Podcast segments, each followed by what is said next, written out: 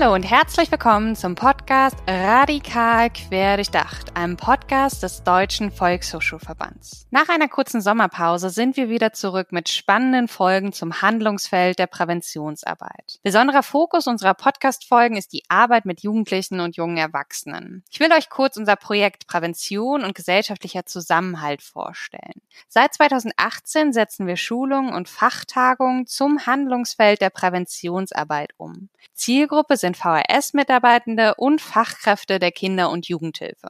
In unseren Schulungen diskutieren wir Einsatzmöglichkeiten der Kurs- und Modellkonzepte des PGZ-Projekts. Zum Teil setzen wir auch spezifische Fokusthemen wie etwa beim DVV Fachaustausch. Dieser findet in diesem Jahr zum Thema Macht von Sprache im Kontext der Präventionsarbeit statt. Die Arbeitsmaterialien des Projekts werden entweder durch uns, Projektreferentinnen, entwickelt oder in Zusammenarbeit mit Volkshochschulen und ihren Mitarbeitenden. Manche Konzepte werden in Zusammenarbeit mit externen Referierenden erarbeitet, meist politischen Bildnerinnen.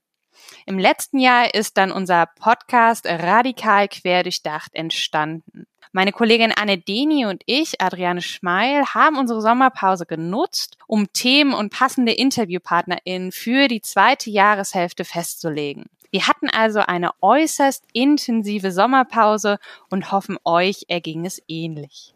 Was haben wir uns für die zweite Jahreshälfte vorgenommen? Inhaltlich starten wir mit einer Folge zum Thema Demokratiebildung. Wir schauen uns an, was man unter dem Begriff versteht und was wir in unserer praktischen Arbeit mit Demokratiebildung verbinden. GesprächspartnerInnen aus dem wissenschaftlichen Kontext werden ihre Perspektiven und Erkenntnisse mit uns teilen. Außerdem fokussieren wir natürlich in einer weiteren Folge die Praxis. Am Beispiel des Demokratieführerscheins diskutieren wir Herangehensweisen in der Arbeit mit Jugendlichen und jungen Erwachsenen.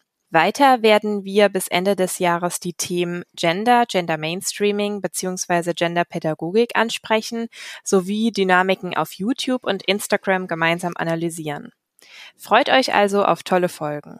Starten wir unsere heutige Folge damit aufzuzeigen, warum wir uns das Thema oder besser gesagt das Handlungsfeld der Demokratiebildung ausgesucht haben. Demokratie als politisches System ist nicht selbstverständlich. In vielen Ländern der Welt beobachten wir einen Kreislauf aus Armut, Unterdrückung und Gewalt. Häufig sind unzureichende bis keine rechtsstaatlichen Strukturen oder Partizipationsmöglichkeiten für Bürgerinnen vorhanden. Wollt ihr euch weiter mit der weltweiten Situation staatlicher Systeme beschäftigen, können wir euch die Homepage der Nichtregierungsorganisation Fund for Peace empfehlen. Seit 2005 misst sie die Gesundheit von Ländern anhand verschiedener Kriterien. Darunter finden sich Aspekte wie Bevölkerungsentwicklung, Sicherheitslage, Menschenrechte, Wirtschaft oder öffentliche Dienste. Blicken wir auf Deutschland, müssen wir festhalten, dass demokratische Strukturen in einem langen Prozess errungen werden mussten. Gleichzeitig zeugen Ergebnisse der Mitte-Studie auch für die aktuelle Zeit von Einstellungen, die nicht demokratisch, sondern menschenfeindlich sind. Für unsere Zuhörenden sollten wir vielleicht kurz erklären, warum wir uns heute auf die Mitte-Studie beziehen. Anne, welche Inhalte sind uns heute wichtig? Die Mitte-Studien geben alle zwei Jahre Auskunft über die Verbreitung, Entwicklung und Hintergründe rechtsextremer, menschenfeindlicher und antidemokratischer Einstellungen in Deutschland. Ziel ist die Dokumentation und Analyse rechtsextremer und demokratiefeindlicher Einstellungen in der Bevölkerung.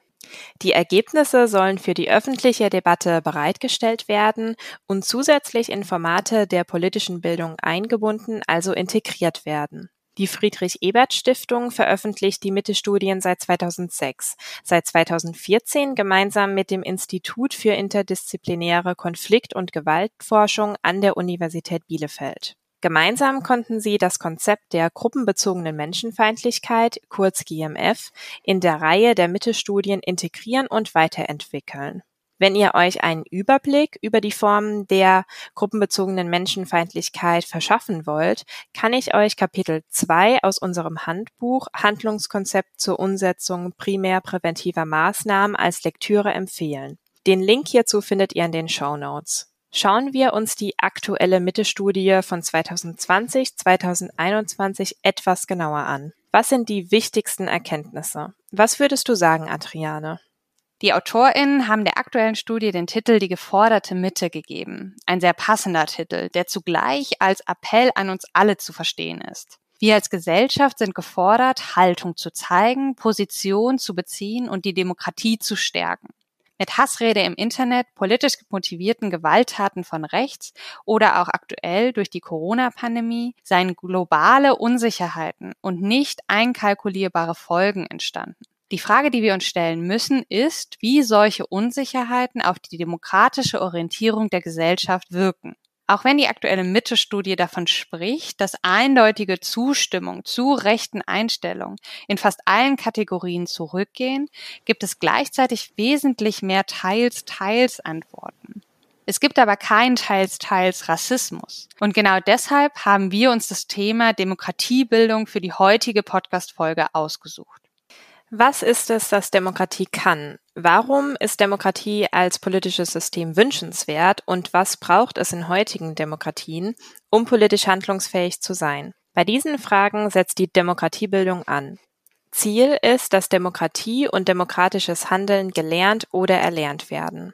Kinder und Jugendliche setzen sich mit den Vorzügen, Leistungen und Chancen demokratischer Strukturen auseinander. Sie erfahren und erkennen, dass demokratische Grundwerte wie Freiheit, Gerechtigkeit und Solidarität sowie Toleranz niemals zur Disposition stehen dürfen, auch nicht in Zeiten eines tiefgreifenden gesellschaftlichen Wandels.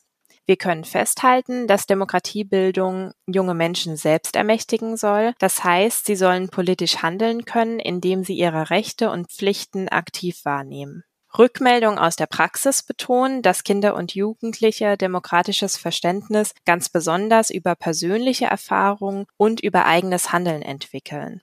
Hierzu finde ich folgendes Zitat von Heinz Klippert passend. Wir behalten durchschnittlich 20 Prozent von dem, was wir hören, 30 Prozent von dem, was wir sehen, aber 70 Prozent von dem, was wir in Vorträgen oder Gesprächen in selbstgefertigten Sätzen sagen und sogar 90 Prozent von dem, was wir unter Einsatz unterschiedlicher Sinne selbst tun bzw. ausführen. Das Zitat unterstreicht, dass wir Wissen am ehesten durch direktes Erleben an Jugendliche und junge Erwachsene weitergeben können.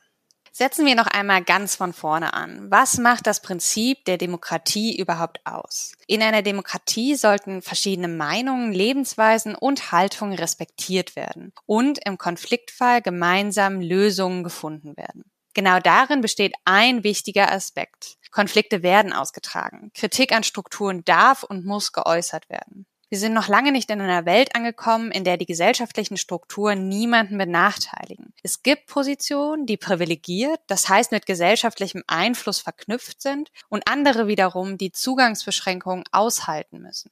Hier ist Kritik auf jeden Fall angebracht. Wenn wir davon sprechen, dass verschiedene Meinungen respektiert werden müssen, welche Konsequenzen hat das für die Demokratiebildung?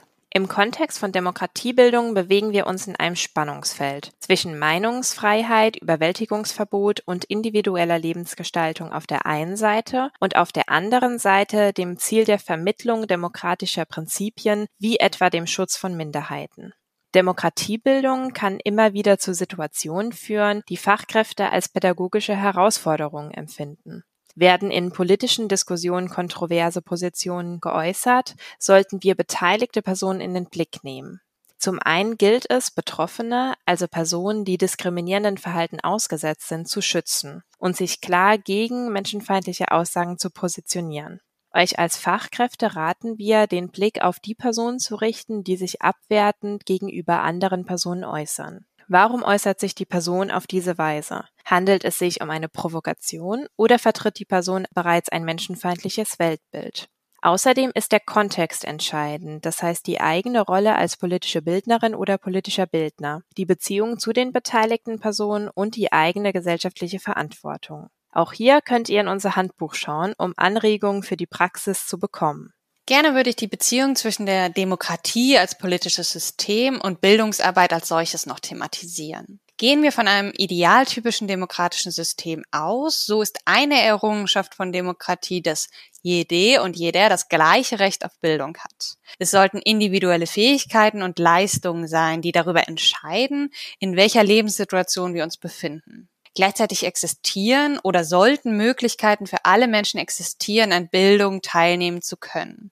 Leider gibt es die bereits angesprochenen Zugangsbarrieren. So hat der Name einer Person zum Beispiel Auswirkungen auf die ihr zugewiesene Position in der Gesellschaft.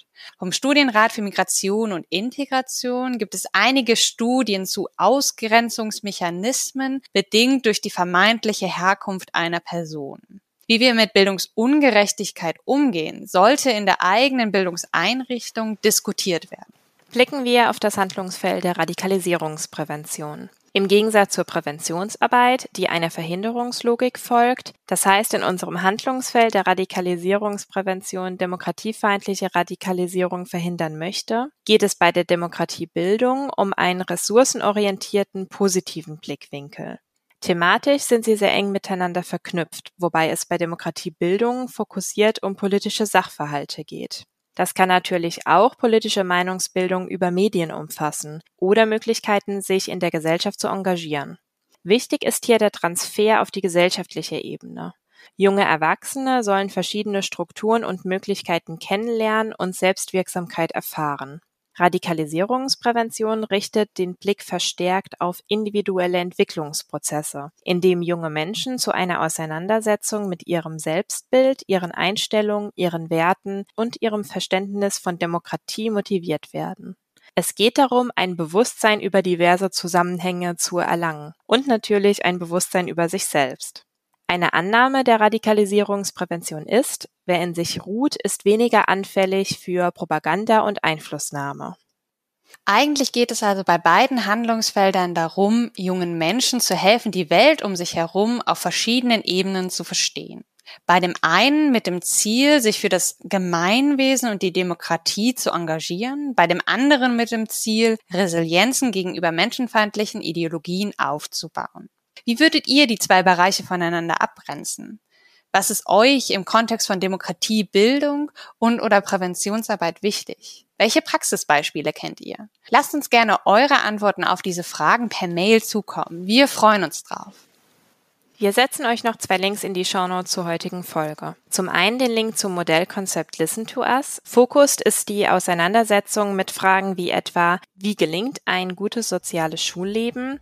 Was verstehen wir unter einem angenehmen Schulalltag? Und wie können wir Diskriminierung vorbeugen und ein positives Miteinander in der Schule erreichen? Zum anderen findet ihr in den Shownotes den Link zum Modellkonzept Flagge zeigen gegen Rassismus.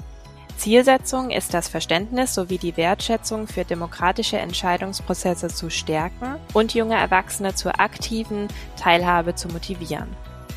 Das war es erstmal von uns. Falls ihr Fragen und oder Anregungen habt, schreibt uns gerne eine Mail an pgz.dvv-vhs.de. Schön, dass ihr wieder dabei wart bei einer Folge von Radikal quer durchdacht.